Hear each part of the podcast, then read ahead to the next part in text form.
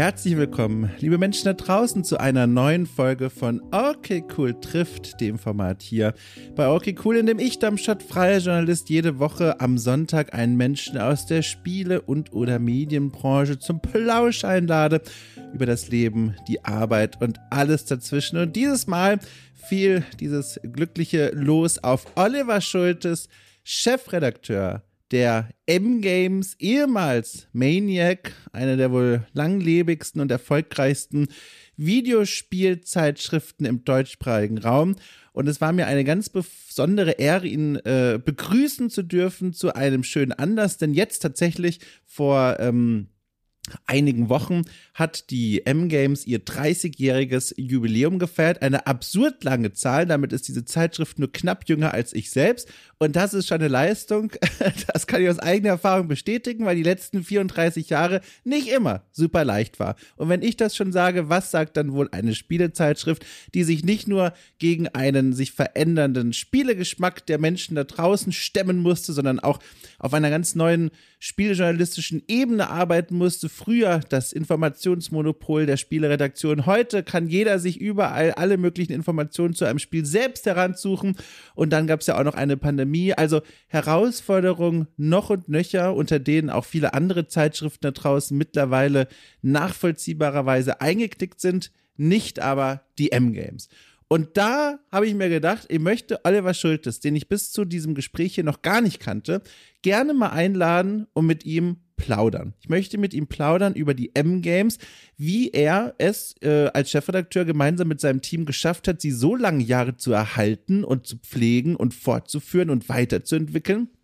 Ich wollte aber auch von ihm wissen, wie er eigentlich dorthin gekommen ist, wo er jetzt ist, Chefredakteur bei der M-Games, ehemals Maniac, wie sein Weg zu dieser Redaktion aussah und was er so in all den Jahren erlebt hat. Denn auch das ist so spannend an Oliver, dadurch, dass er jetzt schon so lange mit dabei ist, seit 30 Jahren Chefredakteur, äh, nicht seit 30 Jahren Chefredakteur, aber seit 30 Jahren in dieser Branche unterwegs, hat er ganz vieles mitbekommen, wie sich die Branche selbst verändert hat. Nicht nur die Art und Weise, wie zum Beispiel äh, Anspielevents organisiert werden, wie die Interaktion und die Kommunikation zwischen PR und Journalismus stattfindet, sondern auch, wie sich das journalistische Arbeiten selbst und natürlich auch das Medium, über das er da schreibt und spricht, verändert hat. Da gab es eine ganze Menge. Ich habe mich richtig gefreut, ihn begrüßen zu können und tatsächlich kleiner Fun Fact nach dem Gespräch, als er sich dann schon verabschiedet hatte, habe ich noch mal ein bisschen reflektiert über das, was er so erzählt hat, habe auch noch mal mir vor Augen geführt, dass so viele Menschen in meinem Umfeld aus der Branche immer wieder loben lobend, also ohne Witz, über die Maniac bzw. die M-Games sprechen. Und da habe ich mir gedacht, komm, ich möchte doch Spielejournalismus unterstützen, aktiv, wo ich kann, insbesondere wenn er mir gut gefällt. Und deswegen habe ich nach einer Leseprobe äh, mal ein Abo abgeschlossen, ein ganz klassisches Heftabo. Ich fühle mich äh, gut und gleichzeitig alt, aber auch sehr gut und bin gespannt, wie sich das so anfühlen wird die nächsten zwölf Monate, wenn erstmal mein Jahresabo jetzt läuft äh, und ich tatsächlich jetzt auch zu den M-Games-Leser und Leserinnen gehöre. Das ist sehr aufregend. Aber das hat hier mit unserem Gespräch nichts zu tun. Wie gesagt, das ist alles nach dem Gespräch passiert. Deswegen würde ich sagen, ich möchte gar nicht mehr äh, viel mehr vorwegnehmen und wünsche euch ganz viel Spaß äh, mit diesem Gespräch zwischen Oliver Schultes und mir. An der Stelle vielleicht noch ein letzter kleiner Hinweis, apropos Abo. Es gibt auch die Möglichkeit, okay, cool, mit einem Abo, äh, Abi, mit einem Abo, mein Gott, entschuldigt, der Kaffee war heute Morgen wesentlich zu stark, mit einem Abo zu unterstützen. In der Folgenbeschreibung findet ihr einen Link zur Steady-Seite. Das ist quasi das deutschsprachige Patreon, eine Crowdfunding-Finanzierungsplattform äh, wo ihr 5 Euro in den Hut werfen könnt und damit nicht nur unsere hier in unserem kleinen Team journalistische Arbeit unterstützt, sondern auch Zugriff bekommt auf viele weitere Podcast- und Textformate, die sich drehen um Spielkultur und sich darum bemühen, neue Perspektiven auf dieses tolle Medium zu werfen. So, nun aber, ich atme erstmal durch und nutze die Zeit, um euch diese wunderschöne MP3 entgegenzuschmettern, die äh, gebannt hat für die Ewigkeit dieses Gespräch zwischen Oliver Schultes und mir.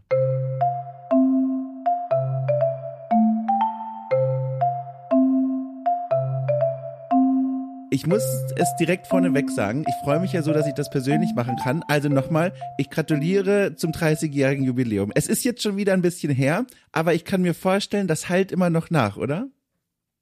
Auf jeden Fall. Also vielen Dank erstmal äh, zum, für die Glückwünsche. Ähm, wir sind ja selber überrascht, dass wir so lange durchgehalten haben.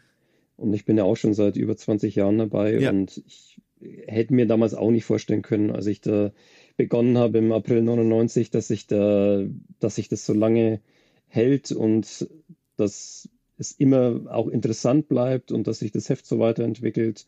Und wir haben ja viel pro, ähm, probiert über die Jahre.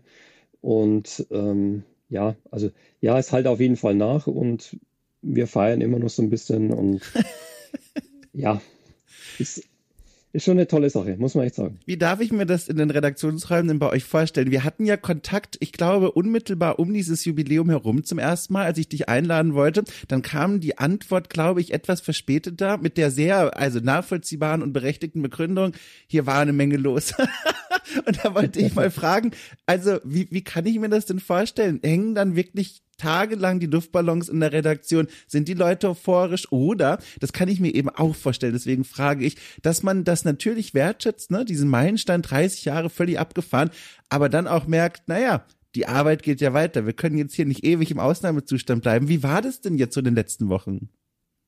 Also es ist genauso schon wie, wie du sagst, das war der zweite Punkt. Also es ja war mehr arbeitstechnisch alles bedingt. Es war sehr viel Organisation, oh. die 30 Jahre Ausgabe auf die Beine zu stellen, die ganzen ehemaligen Mitarbeiter anzuschreiben, sie ins Boot zu holen, ja. das alles im Vorfeld zu koordinieren und so weiter. Also ich habe Monate vorher begonnen, ähm, mir ein Konzept zu überlegen, was denn drin sein könnte.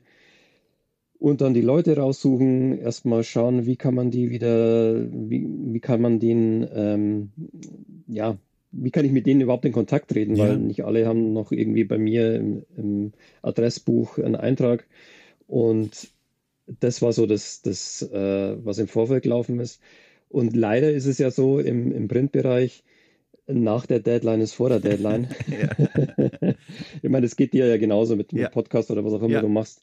Ähm, wenn ein Projekt abgeschlossen ist, folgt ja gleich das nächste. Und viel Zeit da, sich irgendwie zurückzulehnen und dann mal mit einem Glas Wein oder was auch immer mhm. oder eine ganze Woche eine Flasche Wein oder so zu trinken. Die, die Zeit war dann nicht, also es stand dann unmittelbar die nächste Ausgabe vor der Tür und gerade auch zum im Bereich Richtung Winter, Weihnachten ist ja auch sehr viel los, was jetzt an der Spiele-Output anbelangt. Ja. wir haben sehr, sehr viele Sachen zu testen und es sind noch drumherum ein paar Events gewesen. Also es war nicht so, dass die die Luftballons und Luftschlangen und äh, was auch immer die, der Party-Service in der Redaktion da äh, lange Zeit beschäftigt war, sondern das, das ging dann flott weiter in, in die nächste Ausgabe. Und ja, vielleicht kann ich ja das gleich an der Stelle mal so ein bisschen einflechten. Ähm, Corona hat bei uns ja auch sehr, sehr viel verändert, oh. was auch so oh. die, die Arbeitsorganisation und, und den Ablauf anbelangt. Und wir sind jetzt ja, zwei Leute sind auf jeden Fall die meiste Zeit im Homeoffice, zwei Leute sind regelmäßig im Büro und während der Corona-Zeit hatten wir natürlich auch so eine Art Schichtsystem. Und ja, wir haben das jetzt einfach ein bisschen umorganisiert. Das ist nicht mehr so wie wie es vor Corona war, wo wir alle äh, jeden Tag im Büro waren und mhm. uns ähm, dort direkt gegenüber saßen. Jetzt haben wir das ein bisschen anders aufgeteilt. Ich höre da so ein bisschen Wehmut raus. Ist das richtig? Ich erinnere mich nämlich an viele Gespräche. Dieser Podcast hier, der ist ja gestartet zu Beginn der Pandemie aus Sorge. Ich dachte mir damals, oh Gott, im Worst Case äh, werde ich jetzt zwei Wochen lang Freunde nicht treffen können. Deswegen ist ein perfekter Vorwand, einen Podcast mir äh, in, ins Ohr zu schieben. Äh, oh Gott, hätte ich gewusst, was daraus wird. Jedenfalls, ich erinnere mich in den Gesprächen der letzten Jahre aus dieser Zeit heraus, als auch einige Menschen aus der Branche, sei es Entwickler oder sei es Journalistin, äh, da waren, die gesagt haben, eigentlich total toll. Jetzt kann man remote arbeiten, Homeoffice-Strukturen existieren. Man kann nur noch oder man muss nur noch gezielt ins Büro, man verliert nicht so viel Zeit. Wenn ich dir aber so zuhöre, du scheinst so und, und bitte korrigierende Blutkrätsche, wenn ich da jetzt was Falsches annehme, du scheinst einer der Menschen zu sein, die sagen, es war aber eigentlich ganz nett, so in der Redaktion und gemeinsam da zu sitzen. Auf jeden Fall. Also das, das hat Vor- und Nachteile, so wie du ja schon beschrieben hast. Vorteil ist einfach, ähm, wenn man sich zu Hause dann, also man muss natürlich auch erstmal lernen, sich zu Hause neu zu organisieren, ja. dass man nicht einfach irgendwie vollkommen den, den Tag äh, verbummelt oder ähm, irgendwie seinen, seinen, seinen ganzen Kram, den man zu tun hat, gar nicht mehr auf die Reihe kriegt, weil er so irgendwie einfach rumschwebt in dieser Corona-Pandemie, ja, Ausgangssperre, Blase, was auch immer das, mhm. das, das alles war. Also es ist sowieso eine komische Zeit gewesen. Ähm, war für uns alle eine Umstellung.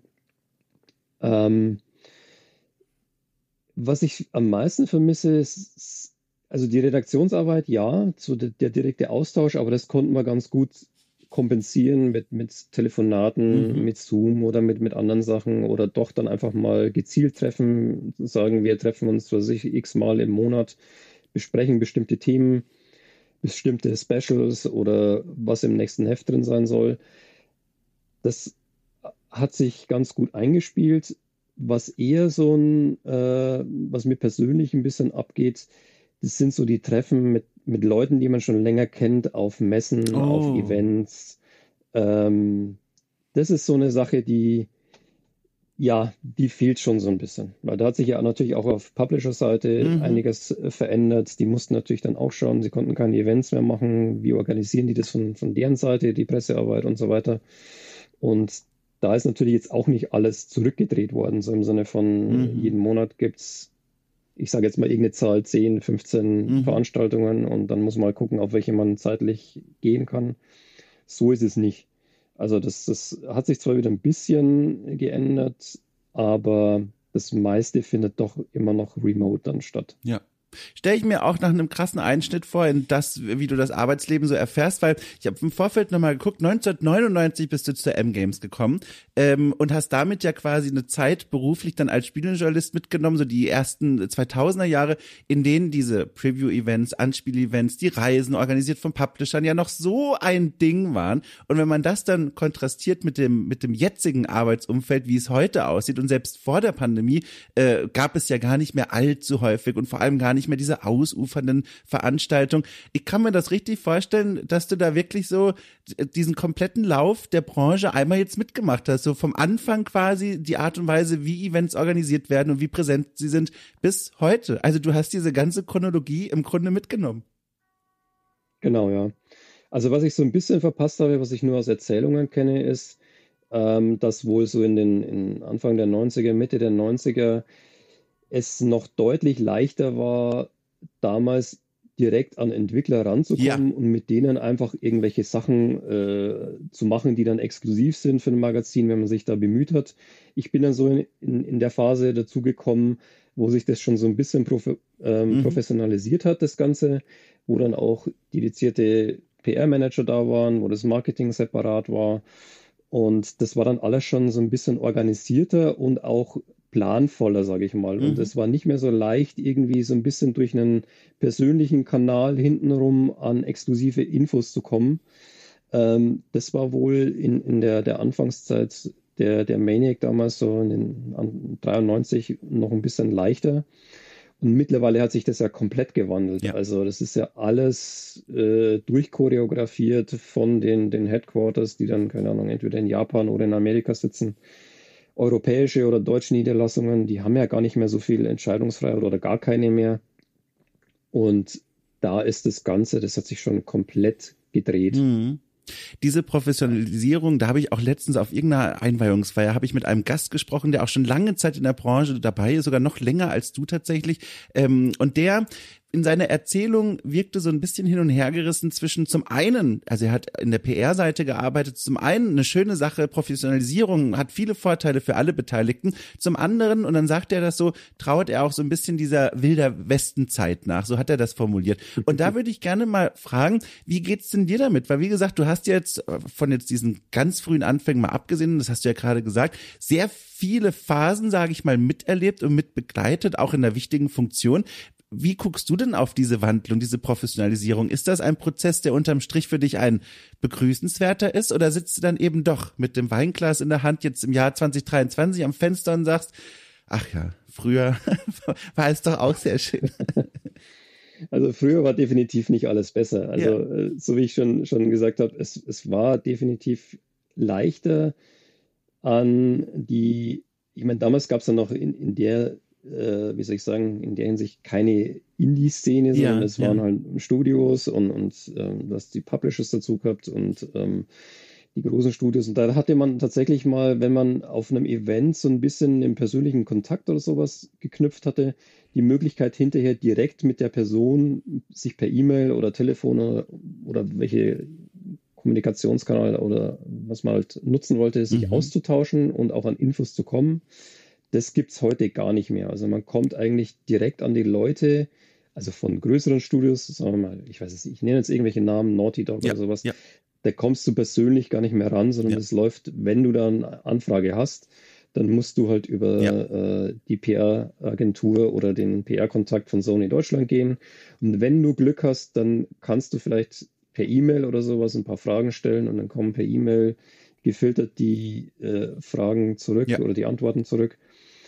Also das vermisse ich in der Hinsicht schon so ein bisschen. Das hast du dann nur, wenn du tatsächlich vor Ort auf einer Messe oder bei einer Veranstaltung die Möglichkeit hast, mit Leuten direkt zu sprechen in einem Interview das ist so die letzte Möglichkeit, wo man tatsächlich mit bekannteren Leuten oder mit größeren Studios direkt in, in Kontakt kommen kann und, und direktes Feedback bekommen kann. Ja.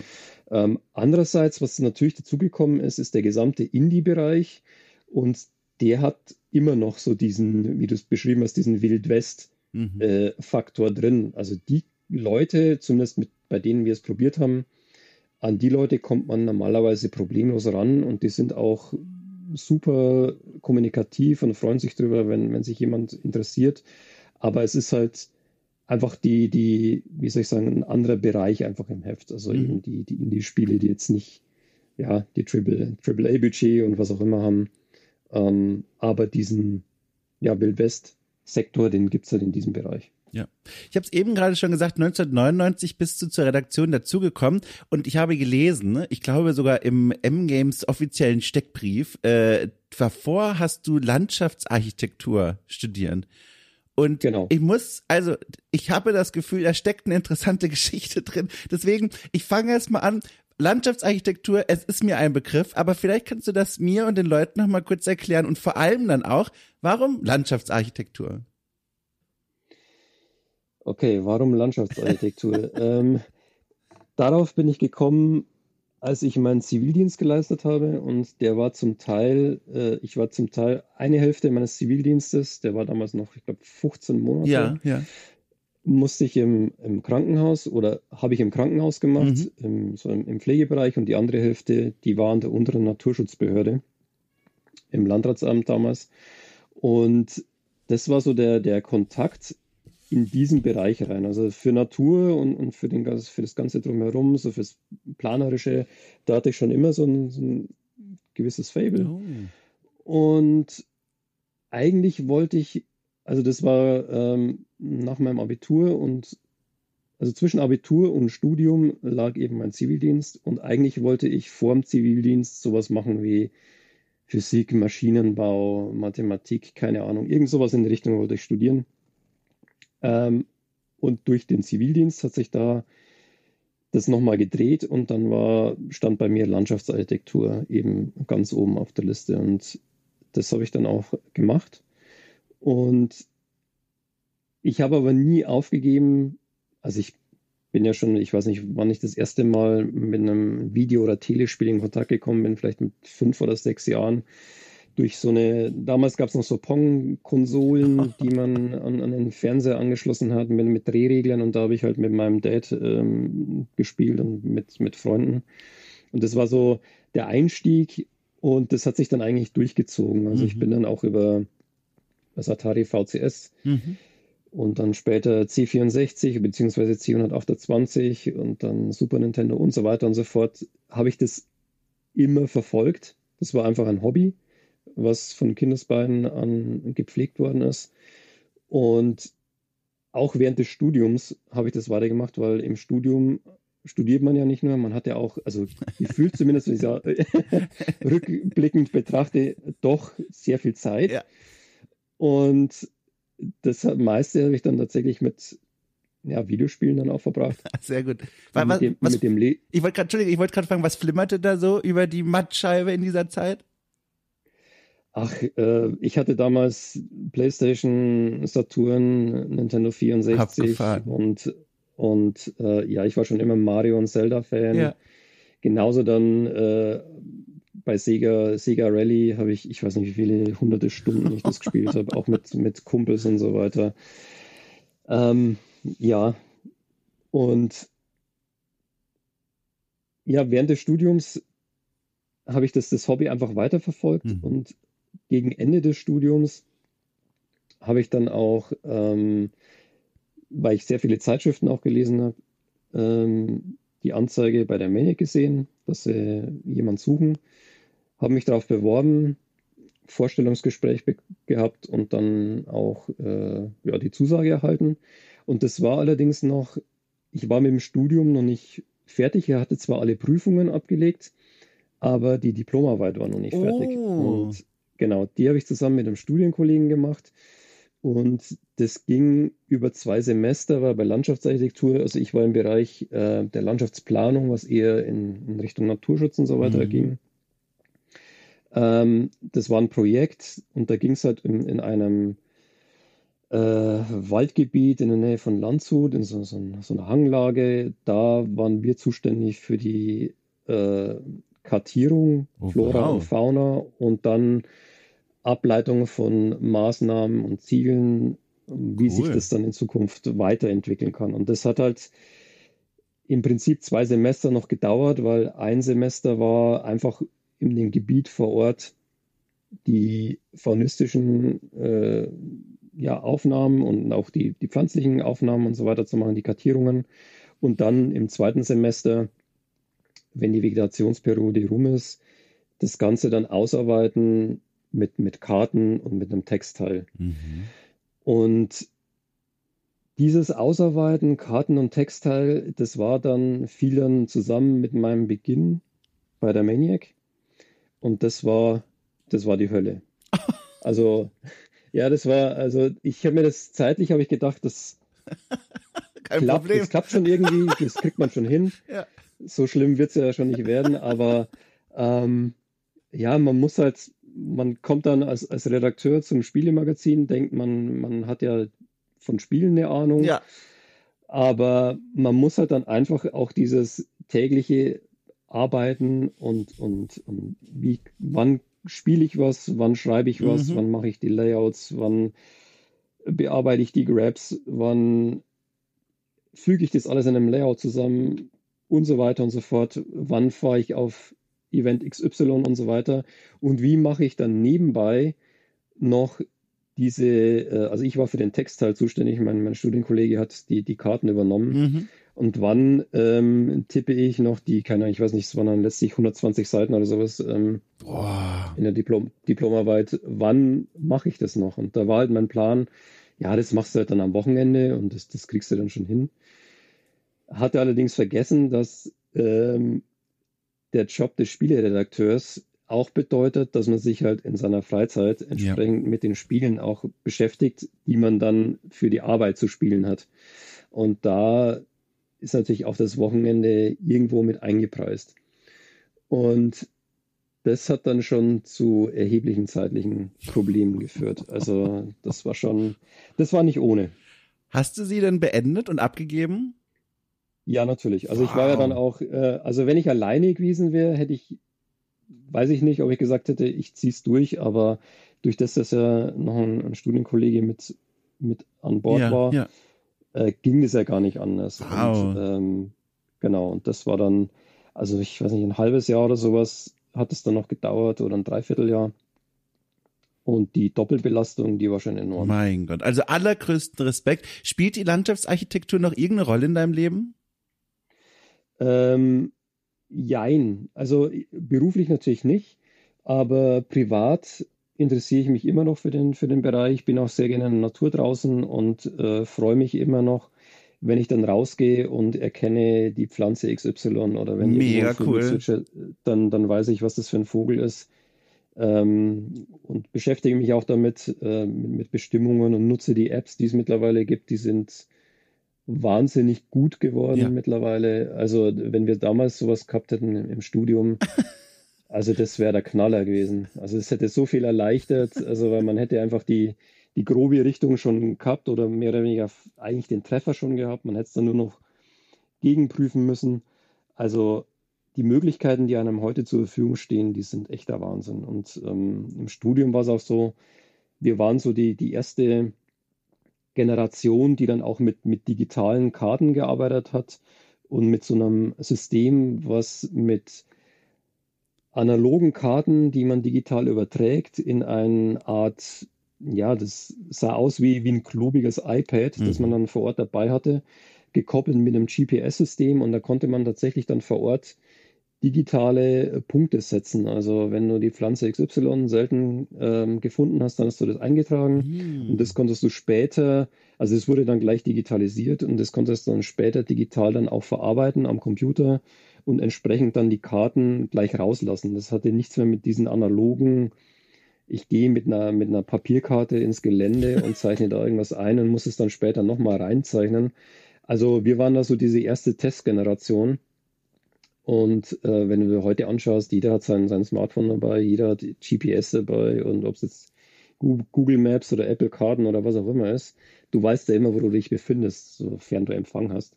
Ähm, also ja, schon Wahnsinn, wie sich das innerhalb dieser äh, doch eigentlich nur ein paar Jahrzehnte so extrem weiterentwickelt hat. Also hoch faszinierend, auch was du für ein Fachwissen hast. Und deswegen, also folgende Frage, die muss ich kurz herleiten. Ich habe klassische Archäologie studiert, bevor ich in diese Branche hier reingekommen bin. Und mhm. diese Liebe zum, äh, zu, zur Geschichte und zur Archäologie, die ist immer noch ganz, ganz stark in mir und deswegen habe ich irgendwann angefangen, das auch zu einem wesentlichen Teil meiner Arbeit zu machen, weil ich auch gar nicht anders kann, in Spielen wie jetzt Klassiker zum Beispiel in einem Assassin's Creed rumzulaufen und zu gucken, alles klar, wie sieht denn die historische Landschaft in diesem Spiel aus? Wie rekonstruiert äh, das Entwicklerteam denn Gebäude, von dem niemand weiß, wie es eigentlich ausgesehen hat? Das finde ich wahnsinnig spannend und daraus habe ich auch schon Artikel abgeleitet oder Podcasts und mein Gefühl ist auch, das kommt gut bei den Leuten an, weil das mal ein etwas anderer Weg ist an Spielen Spielekritik und Spielebeobachtung. Und deswegen fragte ich mich und will dich jetzt auch nochmal fragen, ob Landschaftsarchitektur noch in deinem Leben eine Rolle spielt vor dem Hintergrund, dass du ja auch sagen könntest,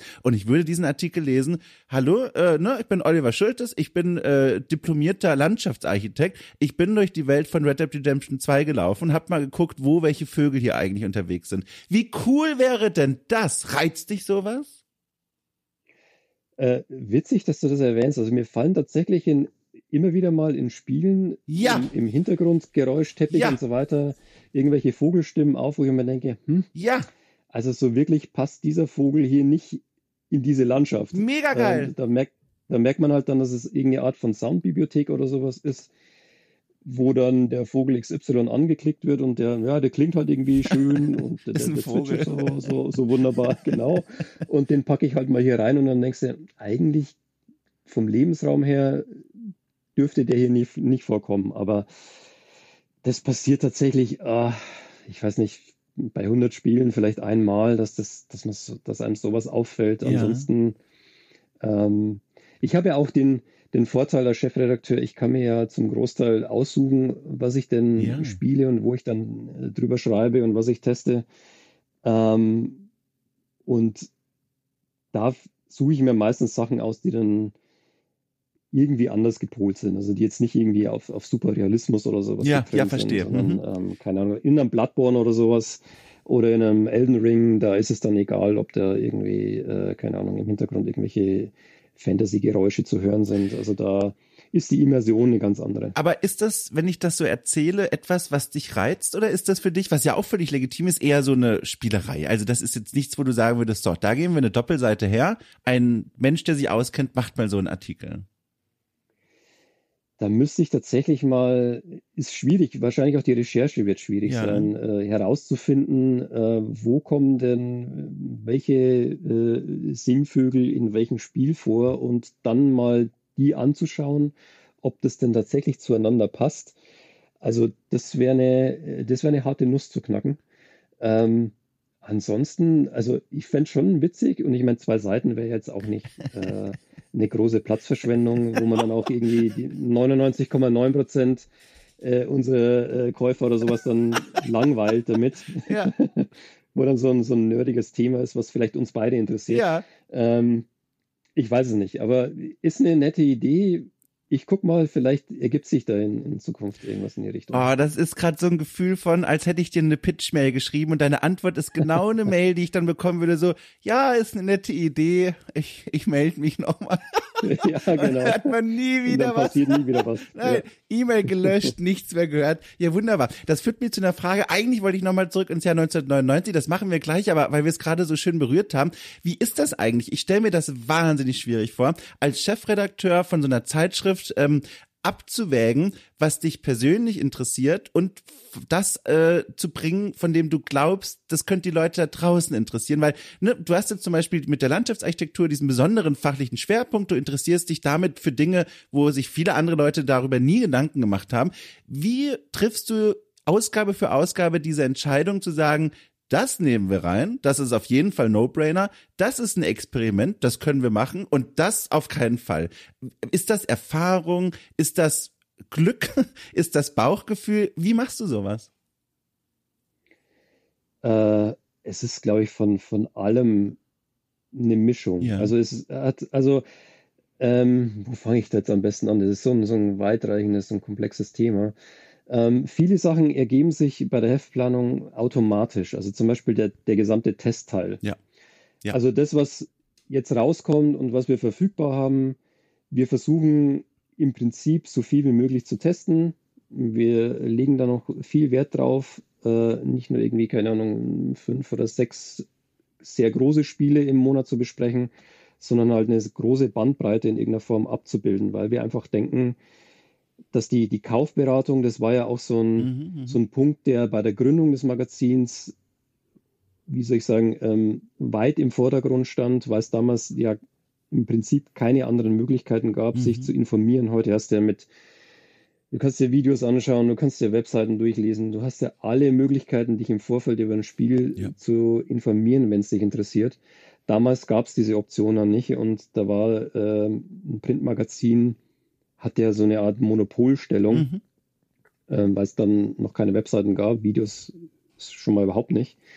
Und diese, dieser Kaufberatungsgedanke, der steht bei uns immer noch im Vordergrund. Also nicht mehr so, wie es am Anfang war, aber wir wollen einfach einen Querschnitt, das, was im Monat passiert im Bereich Videospiele, abbilden. Mhm. Und das ist vielleicht auch so der, der Kerngedanke. Einfach einen Querschnitt abzubilden. Wir kommen einmal im Monat und dann die Leute zu informieren, was war diesen Monat oder auf was kannst du dich dann, keine Ahnung, im nächsten Monat freuen, wenn wir ein Spiel schon im Vorfeld testen oder äh, Previews machen. Ähm, das ist so der, der Kerngedanke. Und da, danach gliedert sich auch so das Heft. Also auch bei uns im, im Aktuellteil vorne, der ist auch relativ umfangreich. Da versuchen wir, natürlich findet man diesen ganzen Infos, die, die kannst du dir alle im Netz zusammensuchen. Ja. Aber wir verstehen unsere Aus Aufgabe darin, eine Art von, von Filter zu sein aus diesen ja.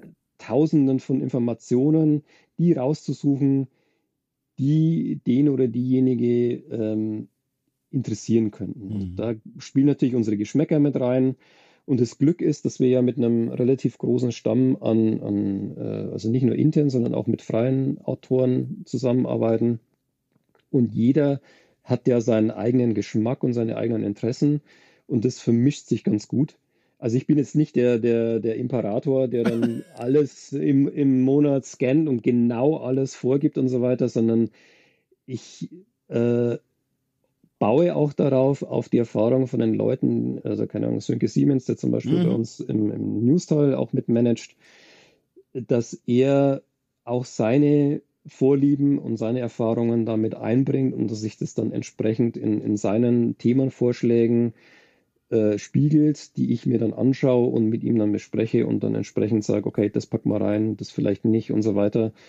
Ähm, dass daraus aus dem Ganzen, auch von den Leuten, die intern sitzen, mit denen wir uns dann entsprechend austauschen und äh, monatlich besprechen, was denn rein könnte, dass jeder so seine Interessen mit, mit einbringt und dass am Schluss einfach mhm. ein schöner Querschnitt rauskommt von der ganzen, von dem ganzen Themenbereich Videospiele. Ja, der Erfolg und die Langlebigkeit des Magazins gibt diesem Prozedere ja recht. Das scheint ja alles super gut zu funktionieren und gerade deswegen muss ich fragen, ist im Kopf ein, ich sag mal, eine Entscheidung geblieben, ein Experiment, ein ein Beitrag, der völlig nach hinten losging, wo du gemerkt hast, wow, okay, Leute rennen vor dem Kiosk weg, weil sie das in der Zeitschrift gesehen haben.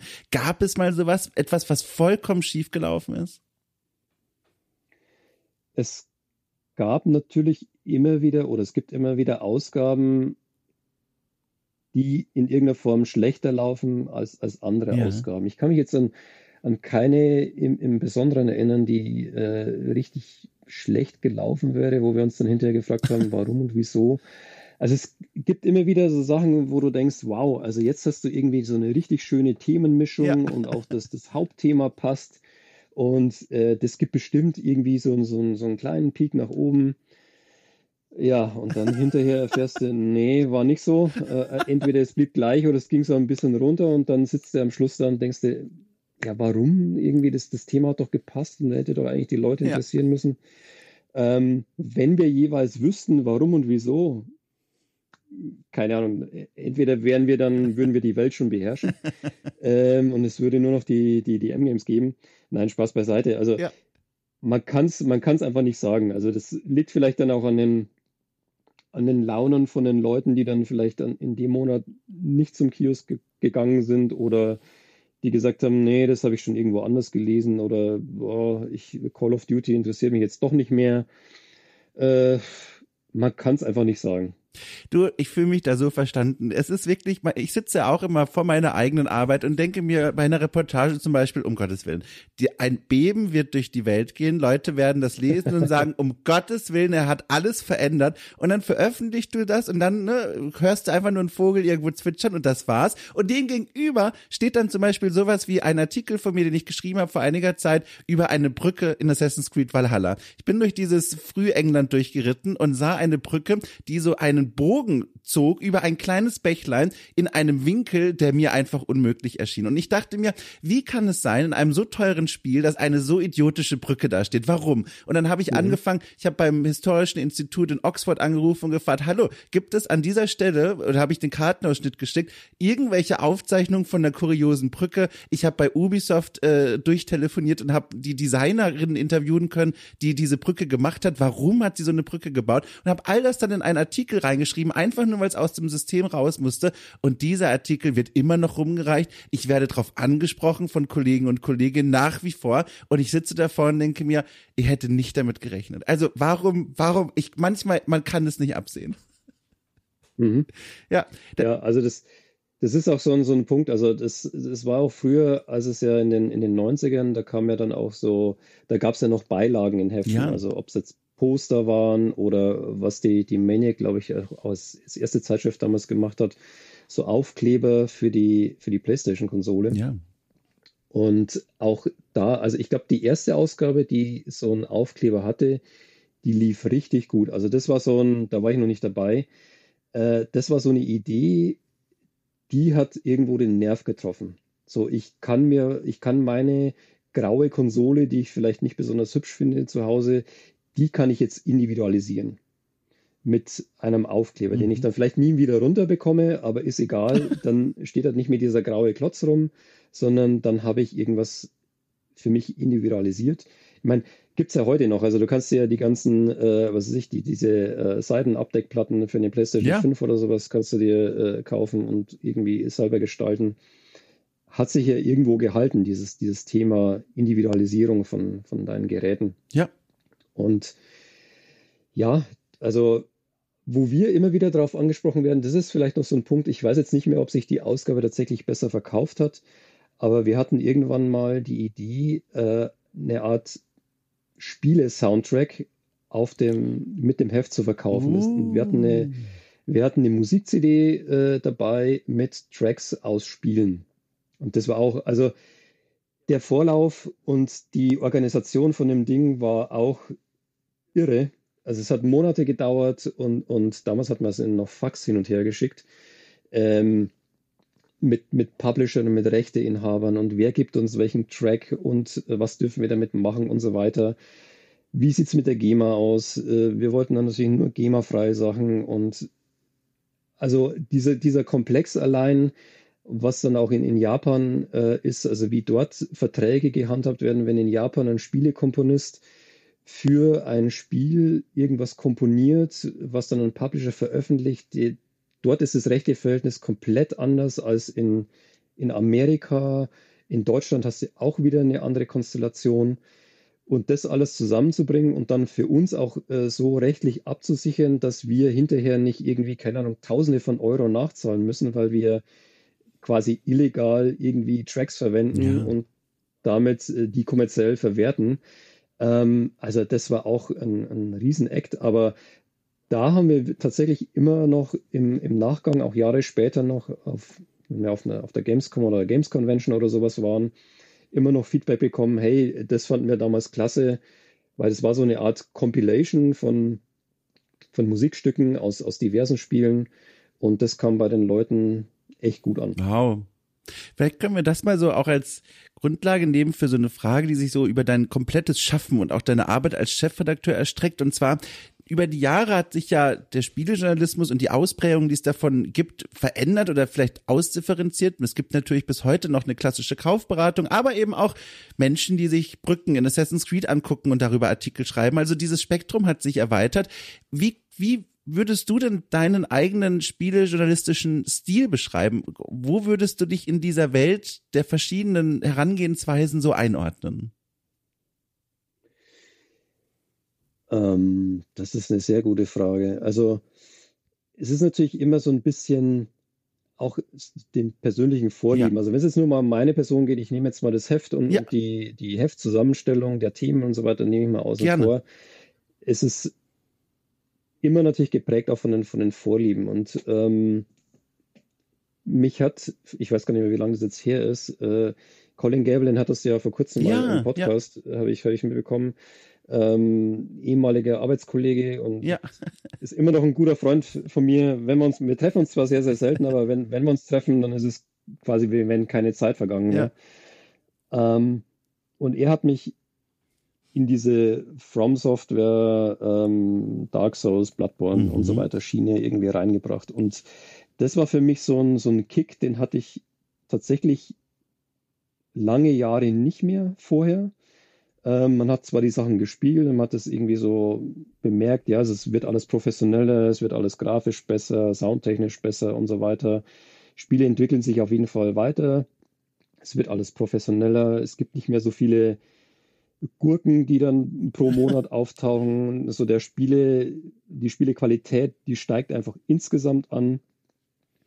Und ja, so hat man halt irgendwie seine, seine Zeit mit, mit, mit diesen Spielen verbracht. Und ähm, Colin hat immer wieder an mich rangenörgelt, so Mensch, du musst einfach mal, du musst doch mal dieses Dark Souls ausprobieren und oder Bloodborne oder so. Und habe ich gesagt, nee, du Dark Souls, das ist mir, oh, das ist mir zu hässlich.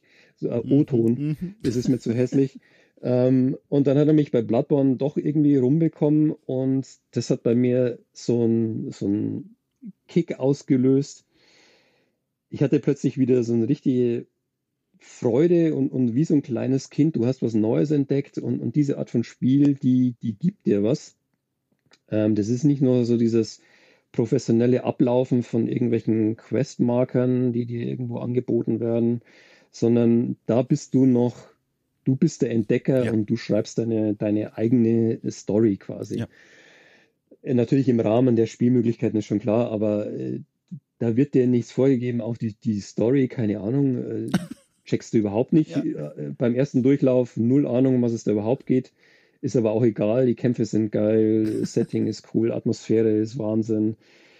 Das Spielsystem ist, wenn man es denn mal verinnerlicht hat, äh, ist zwar super schwer, das Ganze, mhm. aber auch fair und also wie gesagt, dieser Komplex die hat mich dann dazu gebracht, alles nachzuholen, was so ähm, From Software gemacht hat in dem Bereich, alles nacheinander zu spielen, alles auf, äh, auf Platin zu spielen, wow. alles auszulutschen, was, was es gibt, die ganzen Lösungsbücher, die Artbooks und so weiter wow. zu kaufen, alles irgendwie zu verschlingen. Und letztlich habe ich dann auch, ich weiß nicht, das war das vor zwei Jahren oder sowas in, in der Pandemiezeit, ähm, da habe ich dann mal ein sehr, sehr großes Special für die M-Games geschrieben. Da war ich auch monatelang dran gesessen, eben so diese Faszination Soulspawn. Und das war vielleicht dann tatsächlich im, im, in der Rückschau so ein bisschen ausufernd. Also ich, ich weiß nicht mehr, wie viele Seiten es waren. Waren es 16 Seiten oder sowas? 16. Special war dann auch das, ja, war dann auch das Titelthema. Und ähm, da kam dann vielleicht so ein bisschen da fehlt dir so ein bisschen die Kontrollinstanz ja. neben mir, so im Sinne von, du, pass mal auf, ist ja schön und gut, aber nicht alle, du kannst nicht alle jetzt hier mit, mit 16 Seiten zuballern. Wir müssen noch den äh, Zweiseiter über die Vogelstimmen reinkriegen, wir brauchen noch Platz. Genau, richtig, genau sowas, das so der, dieser, dieser Co-Chefredakteur oder sowas, da hat mich dann keiner gebremst und ich habe das dann durchgezogen und ähm, ja, vielleicht so in der Rückschau war es ein bisschen too much, aber es hat Spaß gemacht, das, das ganze Zeugs zu recherchieren, zusammenzufassen, ähm, da in die Richtung nochmal einzutauchen und einfach das, das Ganze, was man jahrelang dann an, an Erfahrung mitgenommen hat und an Faszination, was man dafür verspürt, für diese Art von Spiel, zu versuchen, anderen Leuten irgendwie mhm. greifbar zu machen. Weil ähm, viele sagen auch in der Redaktion, ah nee, komm, bleib mir weg, das ist mir viel zu schwer. Ich habe da keinen Bock, irgendwie einen Boss irgendwie mhm. 50 oder 100 Mal zu probieren und das ist eh viel zu schwer und unfair und keine Ahnung. Denen zu sagen, du pass auf, es ist nicht so, ähm, es hat alles System, es ist alles fair und wenn du die Mechaniken kapiert hast und wie das Spiel an sich funktioniert, ich meine, es gibt ja die wildesten Videos, das ist auch ja. so, ein, so ein Kapitel für sich, ähm, wo dann Leute auf, auf Level 1 und dann nur mit der Faust oder sowas äh, Bloodborne dann durchspielen, wo du denkst, das ist der absolute Wahnsinn. Also du hältst dich selber schon für einen Anführungszeichen guten Spieler, weil du Bloodborne platiniert hast und dann siehst du solche Leute und dann denkst du, oh Gott, was bin ich nur für ein kleines Licht? Und, und ähm, also wie das Ganze tatsächlich funktioniert und dass es eben nicht irgendwie Zufall ist oder irgendwie äh, ich klopf irgendwie wie wild auf Buttons umher mhm. und, und, dann hoffe ich, dass das Beste, sondern nee, das ist alles präzise ausbalanciert und das ist schon, schon faszinierend, das Ganze. Also quasi diese Spiele oder die Spielreihe als so ein einschneidender Moment deiner Arbeit, nach der du dann gesagt hast, okay, ich habe große Lust, den Menschen meine Faszination zu erklären und auch zu beschreiben, wie diese Spiele eigentlich hinter diesem Vorhang des hohen Schwierigkeitsgrades aussehen und funktionieren. Da frage ich mich direkt, genau. wie war es denn dann davor? Weil es klang so ein bisschen raus, als du beschrieben hast, ne, Spiele werden äh, durch die Bank weg quasi immer besser, das Produktionsniveau steigt. Natürlich erscheinen immer noch Gurken wirken aber sehr viel weniger als früher, wo manche Dinge auch technisch überhaupt gar nicht erst funktioniert haben. Da hörte ich so ein bisschen raus wie, also ich nehme jetzt mal ein großes Wort und du kannst es dann wieder beschneiden und kleiner machen, aber so eine kleine Sinnkrise im Sinne von, welchen Job mache ich hier eigentlich gerade noch? Weil alles, was wir spielen und testen, ist auf irgendeine Weise gut und interessant und toll gemacht. Höre ich das richtig raus? Sinnkrise ist vielleicht ein bisschen zu hoch ja. gegriffen, weil, also ich hatte schon natürlich Freude mit so, so, so wunderbar polierten Abenteuerspielen wie, wie Uncharted 2 oder oh, sowas. Ja. Mhm. Also ganz tolles Spiel, auch wie es aufgebaut ist und so weiter. Also die, die möchte ich jetzt nicht, äh, nicht abkanzeln und sagen, nur äh, die From Software-Geschichten, das, das ist so der heilige Gral, also gar nicht. es war eher so dieses, ähm, ja, sich, sich, sich treiben lassen und so dieses auch ein bisschen genießen von, es, es wird immer ein Stück besser mm. und äh, du wirst auch immer wieder überrascht mit, mit irgendwelchen Sachen, äh, auch storytechnisch oder sowas. Auch ich bin ein großer Fan von, von den beiden Last of Us-Teilen. Äh, oh, ja. Und so was Stories anbelangt, ähm, aber so was den, den spielerischen Kern anbelangt, so dieses mit, mit dem, was ich, wo ich aufgewachsen bin, äh, mit, mit Mario und wo das auch auf, auf Millimeterspringen ankam und einfach so dieses Geschicktsein in Auge-Hand-Koordination und äh, schnelles Reagieren und so weiter, auch mit, mit alten Shoot'em-Ups, mit Ballerspielen und so weiter. Ähm, das ist immer so ein bisschen mehr in den Hintergrund gerückt, weil auch bei, bei Ego-Shootern oder sowas mit, mit Halo, da hast du dich dann einfach keiner, wenn du getroffen worden bist, ja. ist halt nur was von deiner Energieleiste runtergegangen, dann bist du in Deckung gegangen, die hat sich wieder aufgefüllt und so weiter. Das Spielsystem funktioniert super, aber nimmt natürlich so ein bisschen von dieser virtuellen Gefahr raus. Also du bist jetzt nicht mehr so, mhm. wie soll ich sagen, äh, du sitzt nicht mehr so auf der Kante und bist angespannt und, und hoffst, dass du ja nicht getroffen wirst und dieser Nervenkitzel, der geht da schon ein bisschen verloren. Und das hat eben die, die, die From Software Sachen, die haben mir das so ein bisschen wiedergegeben. So dieser, jeder Schritt könnte der letzte sein und ähm, dieses ganz vorsichtige Vortasten ähm, um die Ecke, weil du, keine Ahnung, du hast keinen Haltrang mehr dabei, äh, deine Lebenslast ist, ist fast nach, keine Ahnung, hat nur noch einen Millimeter oder sowas und du weißt, bis zum nächsten äh, Checkpoint oder, oder äh, Bonfire, du weißt nicht, wie weit es entfernt ist. Du musst dort noch hin, du hast eigentlich keine andere Chance.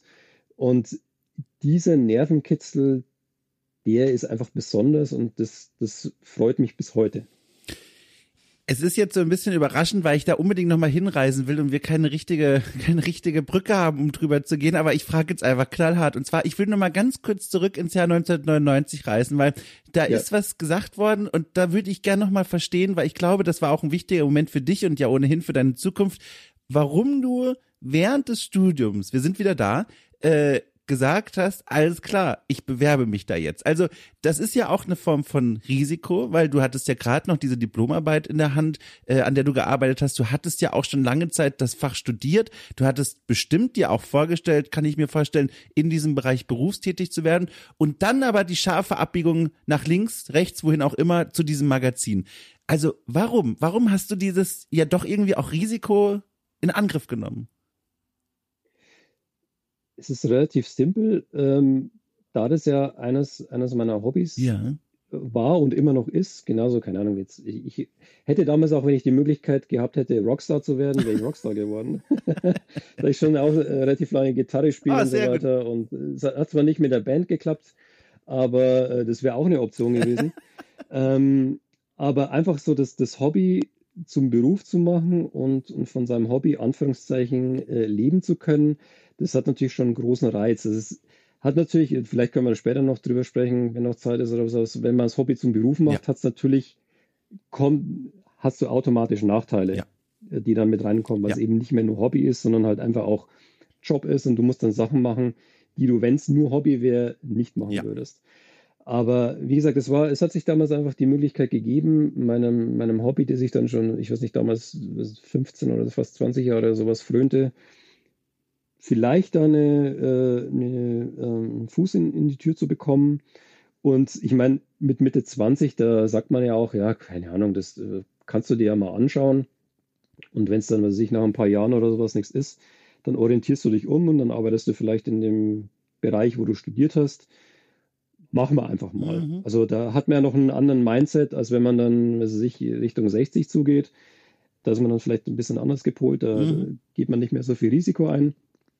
Aber im Prinzip war die Möglichkeit da und, und ich habe gedacht, komm, das, das probierst du aus. Also die, die Möglichkeit hast du vielleicht später nie wieder.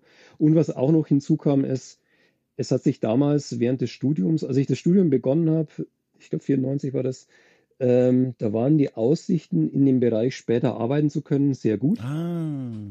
Und äh, dann vier Jahre später, ja. also während des, des Studiums, da hat sich einfach politisch sehr viel gewandelt und ähm, gerade mein Bereich, mein Teilbereich von Landschaftsarchitektur, also die Landschaftsplanung, die ist dann auch relativ stark abhängig gewesen von politischen Entscheidungen und ähm, ich sage es jetzt einfach mal so äh, plakativ, wie grün die Politik ist. Mhm, ja, klar, ja. Ähm, und wenn sich da der Wind dreht, und das war damals so, ja dann sind weniger öffentliche Gelder da und weniger öffentliche Gelder bedeuten einfach weniger Jobs, egal ob du jetzt in ah. einem äh, Landschaftsarchitekturbüro arbeitest oder ob du jetzt in den öffentlichen Dienst willst, äh, an die untere Naturschutzbehörde oder sowas, wo du dann arbeiten kannst, weil dort vielleicht auch Stellen gestrichen werden.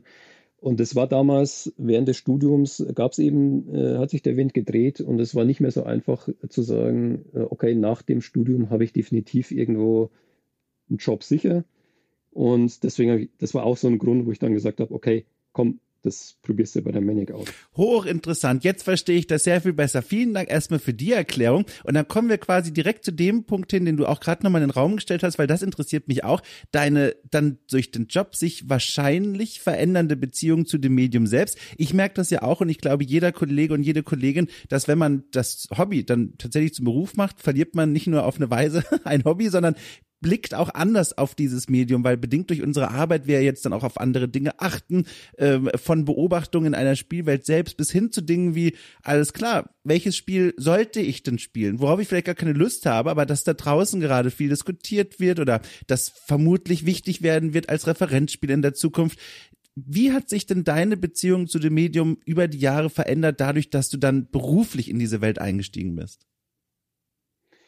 Also zu Beginn, als ich als Redakteur dort gearbeitet habe, ist natürlich läuft es ja so, dass man sich die Spiele eben nicht ja. aussuchen kann. Ja. Also natürlich bekommt man in der Regel nur Spiele, die einem auch in irgendeiner Form liegen oder die die Genre-Vorlieben auch bedienen, weil es hat keinen Sinn. Also wenn man mir damals ein, ein Hardcore-Strategiespiel oder sowas verpasst hätte, hey, das macht doch mal einen Zwei-Seiten-Test dazu, ähm, da wäre ich die eine Fehlbesetzung gewesen, weil ich da einfach nicht das, das fachliche Wissen dazu habe. Ähm, entsprechend das zu vergleichen mit, mit, mit anderen, ähm, wie soll ich sagen, Leuchtturmspielen mhm. aus diesem Genre heraus, ähm, die man kennen sollte, damit man einfach weiß, wie funktionieren die Spielsysteme, sind die besser oder schlechter als in diesem Spiel, was man gerne referenziert und so weiter und so fort. Und ja, und man bekommt dann einfach auch viele Sachen zugewiesen, die man dann Anführungszeichen abarbeiten muss. Und da entwickelt man relativ schnell so eine Art von professionellen, distanzierten Blick mm. äh, auf dieses Spiel im Sinne von, man spielt das Spiel zwar, versucht es irgendwie ähm, in seiner gesamten Form, wie soll ich sagen, naiv zu erleben, ja. im Sinne von, dass nicht im, im Hintergrund irgendwelche Programme ablaufen, so wie ist die Grafik, wie ist das Spielsystem, ja. Äh, ich vergleiche es gleich mit Spiel XY und so weiter. Also dieses ganz nüchterne versucht man schon so ein bisschen erstmal auszublenden, weil das kann einen vielleicht dann doch, äh, wie soll ich sagen, zu nüchtern und zu zu distanziert ja. rangehen lassen an ein Spiel, weil so, wenn sich jemand kauft, keine Ahnung, ich bin der Leser dieses Magazins und ich kaufe mir das Spiel, dann habe ich da einen anderen Zugang, weil ich will es ja genießen und, und ich spiele es auch vielleicht anders. Ähm, spiele es eher in Häppchen. Bei mir ist es dann meistens so gewesen, ich habe versucht, das möglichst irgendwie an einem Stück sehr, sehr lange zu spielen oder durchzuspielen, damit ich dann auch meinen Artikel relativ schnell schreiben kann. Ähm, an, wenn ich das privat gespielt hätte, hätte ich es wahrscheinlich verteilt über Wochen, was ein ganz anderes Spielerlebnis dann gibt. Ja. Und man muss dann einfach schon für sich so eine Balance finden aus dieser, dieser kritischen Distanz und dann trotzdem versuchen, irgendwie sich in dem Spiel zu verlieren und, und nicht so auf diese, auf diese ganzen Ecken und Kanten, die einem vielleicht dann gleich auffallen, äh, zu achten und dann vielleicht dann sich dran auch festzubeißen. Weil im generellen Erlebnis oder sowas die sind dann zwar da und man schreibt dann auch drüber und es gibt vielleicht auch eine Abwertung, aber letztlich äh, beeinflusst das, das Gesamtspielerlebnis dann doch nicht so krass, wie man dann in dem Moment vielleicht denkt. Und so, das, das ist so die, diese größte Veränderung, die ich eigentlich so bei mir erlebt habe, diese, mhm. ja, dieses kritisch distanzierte Versuchen ranzugehen, neutrale ranzugehen an, an irgendeinem Spiel, selbst wenn es einem das neue Mario oder das neue Zelda ist, wo man schon lange Fan von der Serie war, äh, auch zu gucken, das nicht nur alles mit, mit rosa-roter Brille irgendwie zu sehen, sondern auch zu schauen, wo sind denn jetzt hier äh, Kritikpunkte und wie stark wiegen die im Vergleich zu dem, was vielleicht in, in den neuen Spielen dann brillant ist. Verstehe. Wie ist es denn jetzt zur kommenden Weihnachtszeit? Wir nehmen jetzt hier Ende November auf, um Gottes Willen, heute in einem Monat ist schon wieder alles vorbei, ähm, wo du dann hoffentlich ja auch etwas Auszeit und Freizeit haben wirst, spielst du dann trotzdem irgendwas zum Runterkommen oder denkst du dir, um Gottes Willen, Leute, ich bin froh, wenn ich jetzt mal nichts mehr damit machen muss, lasst mich in Ruhe bis nächstes Jahr. Wie, wie gehst du in dieser Zeit mit dem Medium um? Also, wie wahrscheinlich jeder Spieler oder jeder in, in der Branche äh, habe ich natürlich auch meinen, meinen Stapel der Schande und ähm, versuche immer wieder da von irgendwas zu spielen. Und für, ja, ich habe tatsächlich Weihnachten ist es meistens so, da packe ich dann die Switch aus, weil ich dann auch Verwandtschaft und ja. so weiter besuche. Und äh, das ist natürlich super, wenn man sie einfach mitnehmen kann und dann mal spielen kann. Ich glaube, ich weiß gar nicht, wann, wann das erste Hades rauskam. Ich glaube, vor zwei oh, Jahren war das ja. sowas an Weihnachten.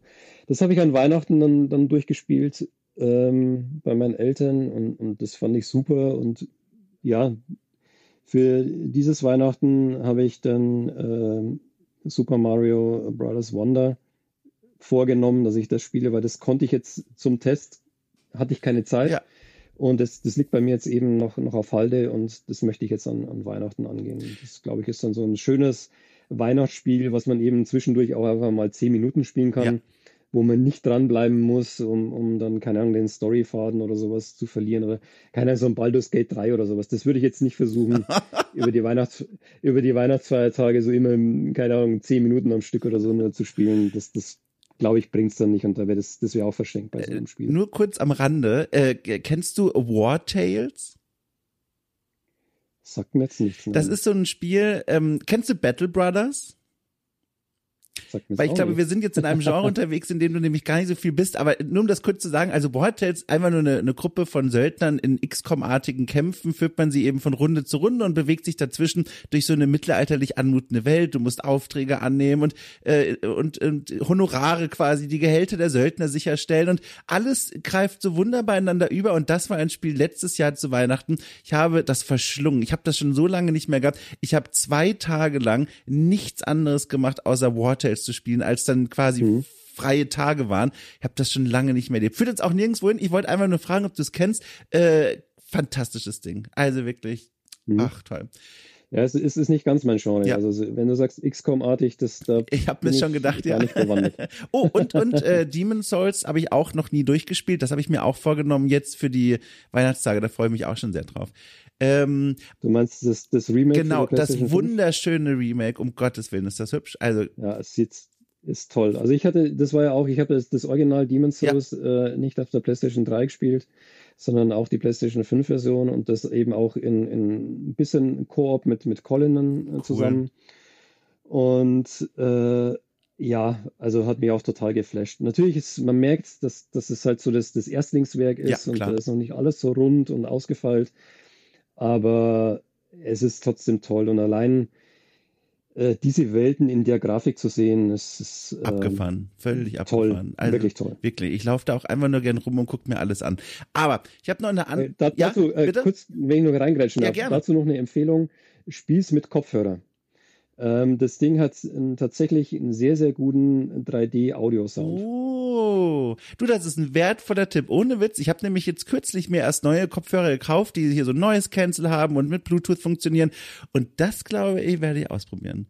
Okay, also vielen Dank. Aber die, wird, die, wird, die wirst du wahrscheinlich an die, an die PlayStation 5 nicht, nicht koppeln können. Äh, doch, denn ähm, das, das ähm, Ding hat so ein lustiges Kabel mitbekommen, dann kann ich über den Controller das verbinden. Ich habe äh, Okay, das also bei, auch mit, genau, wenn es mit, mit Kabel, ja, genau. dann funktioniert äh, genau. Ich habe Alan Wake 2 zum ersten Mal dann gespielt mit diesem Kopfhörer und dachte mir, um Gottes Willen, das ist ja fantastisch. Mit Kopfhörern spielen, ohne Witz, ja. das wird mir in der Spielkritik zu häufig unterschlagen, dass man Spiele mit Kopfhörern eigentlich spielen sollte. Ich mache das so selten, eigentlich irrsinnigerweise, aber diese Spiele, ich sage einfach mal quer durch die Bank, die werden so viel besser, oft mit Kopfhörern einfach. Das ist der Wahnsinn. Das ist der ja, Wahnsinn. Also auch, ähm, das ist noch so der, der zweite Tipp, wenn du es dann tatsächlich ausprobieren willst, was äh, in Spielen an, mit Kopfhörer an 3D-Sound möglich ist, dann empfehle ich dir noch Returnal, auch oh, für die oh, PlayStation yeah. 5. Und äh, als das damals rauskam, da habe ich, da habe ich kapiert, was, was Sony tatsächlich mit dem 3D-Audio meint ja. und wie das funktioniert. Ja. Und es ist absolut irre, wenn du in so einen Raum reingehst ja. und du hörst dann nicht nur aus welcher Richtung es kommt, sondern du kannst gleichzeitig noch die Entfernung und die Höhe beurteilen. Ja. Also absolut faszinierend, wie sich da einfach dein Gehirn täuschen lässt und wie das funktioniert und, und gerade in einem Spiel, was auch so schnell ist und wo du super schnell reagieren musst, auch, also absolut fantastisch. Da hast du wirklich, und auch in Demon's Souls ja. funktioniert super. Da hast du nochmal hier deinen dein Finger auf die schönste Weise in eine leidenschaftliche Wunde gelegt, weil Returnal habe ich jetzt erst kürzlich mit meinem Kollegen hier Rainer Siegel äh, gespielt und auch besprochen bei Okay Cool bespricht, weil es ist ein faszinierendes Ding und es ist zwar jetzt schon einige äh, Zeit alt, aber wir wollten es unbedingt nochmal gebührend besprechen und es war ein ganz tolles Ding. Ähm, genau, eine Frage habe ich noch, so zum Abschied. Eine Frage, die, die äh, glaube ich ganz zuallererst auf meinen kleinen Fragenzettel wanderte, weil mich das so interessiert, ob du da Gedanken dazu hast. Und zwar, wenn du dir jetzt mal vorstellen könntest, für eine der kommenden Ausgaben eures Magazins, könntest du alles auf den Kopf stellen und niemand wäre dir böse. Wir haben vorhin ja kurz schon drüber gesprochen, ne? man muss abwägen, eigene Vorlieben, was wollen die Leute da draußen. Wenn all das nicht da wäre für eine Ausgabe, wo du weißt, die kriegt safe eine super tolle Anzahl an Käufen, niemand wird böse auf mich sein, ich kann machen, was ich will. Was würde da passieren in diesem Magazin, wenn du das komplett auf den Kopf stellen könntest, wolltest? Was wäre da drin? Ho. Das ist eine Frage. Die ist ziemlich gut. ich bin so gespannt. Puh, also da, also gerade im, im, Kopf äh, schwirren so die Gedanken hin und her. Äh, spontan hätte ich jetzt gesagt, lass uns mal eine, eine Retro-Ausgabe machen, nur mit, mit Pixel-Spielen. Boah. Und zwar, und zwar deswegen, weil die Pixel-Optik aus der, der 16-Bit-Zeit und, und äh, alles, was so drumherum war und vielleicht auch noch früher 8-Bit, das ist wirklich was, wo ich sage, das, das hat die, die ja. Zeit wunderbar überdauert und auch wenn jetzt heutzutage irgendwelche Indie-Spiele kommen, so dieses, die diesen Look so ein bisschen nachmachen oder in, in die Richtung gehen, die haben einfach einen gewissen Charme. Ich weiß jetzt nicht, ob es daran liegt, dass ich mit, mit solchen Spielen aufgewachsen bin und ich weiß jetzt nicht, ob, keine Ahnung, junge Leute, die jetzt heute so um die, weiß nicht, zehn Jahre sind und irgendwie gerade das, das, das Spielen anfangen, ob die sagen, oh, das sieht aber ja. doof aus, ich will lieber, keine Ahnung, mein Call of Duty in 3D und hyperrealistisch. Das weiß ich nicht, aber allein das, das, das merke ich auch immer, wenn wir in unserem Heft irgendwelche Retro-Artikel haben und die speisen sich zum Großteil optisch aus irgendwelchen Pixel-Optiken. Ja. Im Druck sieht es immer wunderbar ja. aus, weil wir haben auch ein, ein, relativ teures Papier, was so ein bisschen glänzend ist und wo die Farben auch gut rauskommen und alles gestochen scharf ist. Und ich glaube, ich würde tatsächlich sagen, komm, wir lassen alles mal, was aktuell ist. Ja gut, vielleicht die aktuellen Indie-Spiele, die auch Pixel-Optik haben, aber lass uns eine, eine äh, Pixel-M-Games machen. Ich finde das. Das wäre, glaube ich, ja. so mein, das wäre so mein, mein äh, mein Wunsch oder mein, mein, mein Ideal verstimmt. Finde ich fantastisch. Ich habe, ich bin auch ganz großer Liebhaber dieser Optik. Ähm, ich bin so versucht, von ganz vielen Spielen einfach äh, einen Screenshot zu nehmen und den auf Leinwand quasi ziehen zu lassen, weil das, es sieht so toll aus. Ich bin da großer Freund von und äh, würde mir diese Ausgabe kaufen. Toll. Du, wir sind am Ende angekommen unseres Gesprächs. Ich fand, das war eine fantastische Stunde. Ich kannte dich vorher persönlich nicht. Ich kannte dein Schaffen und ich habe mich so drauf gefreut, mit dir mal zu sprechen. Und ich sag's dir, ich habe jede Minute genossen. Also komplett.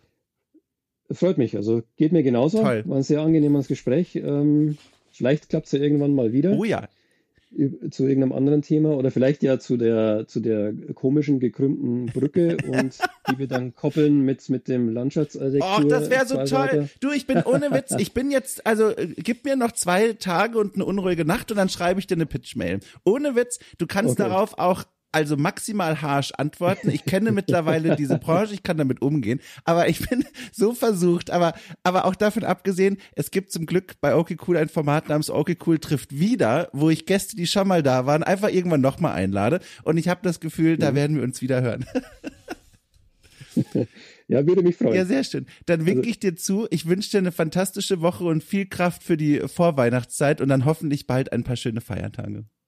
Danke dir ebenso und ähm, ja, wie gesagt, vielleicht hört man sich demnächst dann wieder.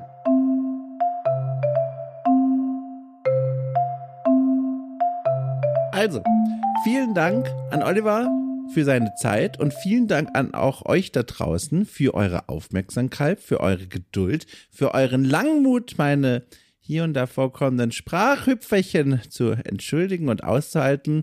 Ich freue mich einfach sehr. Ich freue mich auch sehr, wenn ihr Orky Cool mit Sternewertung überseht. Ich habe vorhin nochmal nachgesehen, da stand ähm, okay cool bei Apple Podcasts, ehemals iTunes, äh, bei 299 Bewertungen. Also jemand von euch könnte die Nummer 300 sein. Und falls sie schon weggeschnappt wurde, macht nichts. 400 ist auch eine schöne Zahl. Also überlegt euch das mal, das freut nicht nur mich, sondern hilft auch anderen Menschen, dieses tolle Programm hier zu entdecken, weil dann der Algorithmus sagt, Mensch, gar nicht so übel, was der Dom Schott da mit seinen Leuten so macht. So. Nun aber, wünsche euch eine gute Zeit. Wir hören uns ganz bald wieder.